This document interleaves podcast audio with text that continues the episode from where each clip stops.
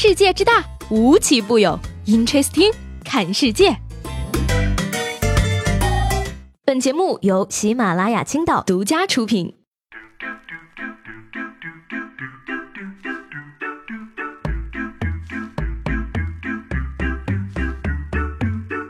各位好，欢迎收听本期的 Interesting，我是西贝。呃，不好意思啊，各位，昨天说的这个洗衣液上天的事情呢，是我误导大家了。哪里有什么洗衣液呀？分明是一百五十二年一遇的蓝月亮呐！烫完蓝夜，杰西里没有玩过的全新版本，急需体验三分钟，李凑会跟我一样爱上这款游戏。虽然呢，微博热搜排行榜没有了，但是呢，坚强的我依然得知了谢娜生了双胞胎闺女的喜讯。据说呢，这个张杰呀，高兴的冲进产房，问护士说：“哪两个是我的女儿啊？”只见护士伸出了手指说：“看，杰哥和拿哥。”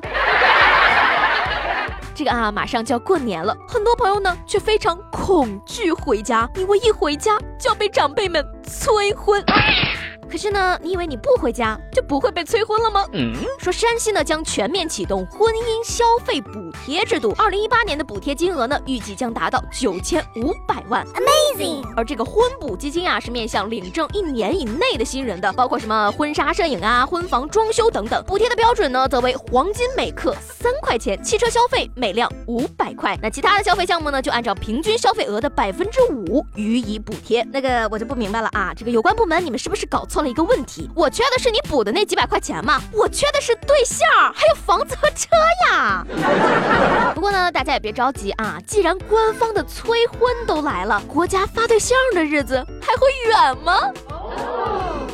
那现在还没有对象的咋办呢？不如吃几口狗粮，冷静冷静吧。说美国那个姑娘最近收到了一份来自男朋友的生日惊喜，推开家门进去，满地的蜡烛和花瓣，以及一大捧用现金堆出来的花束。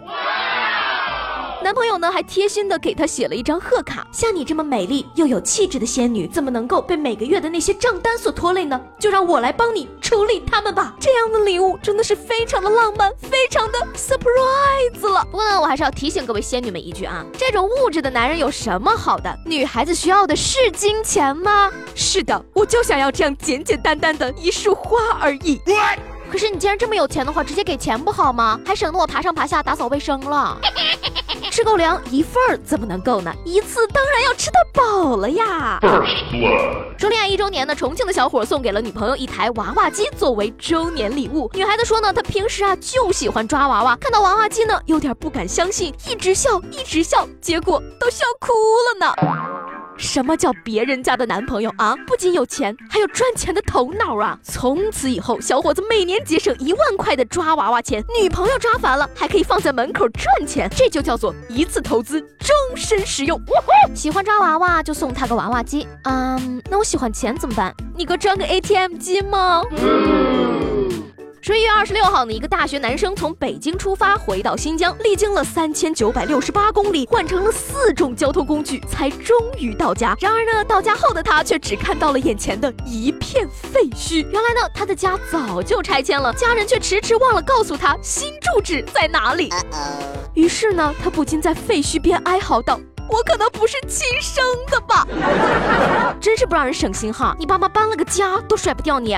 比起他来呢，我们家换个门锁，爸妈忘了给我钥匙，出个门把我反锁在家里，真的都是小事儿了。不过呢，话说回来了，你也不要太难过嘛，你应该感到高兴才对呀。只有亲生的才能享受这种无情的待遇，不是？那么今天的问题来了啊，朋友们，你的父母都对你进行过什么匪夷所思的操作呢？把你们这些操作呢，都写在节目下方的评论里。下期节目中呢，我就把最让人心疼的那些操作拿出来，让大家一起品一品。昨天呢，有位叫孟无痕公子的朋友说啊，给我一个两百斤的胖子女朋友，我就能还你一个芭蕾舞演员；给我一个女人，我能创造一个民族。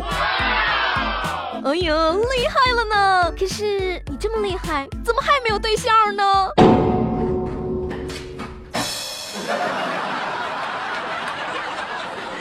好了，那今天的 Interesting 就到这里啦。我是西贝，喜欢我的话呢，记得帮我点个订阅。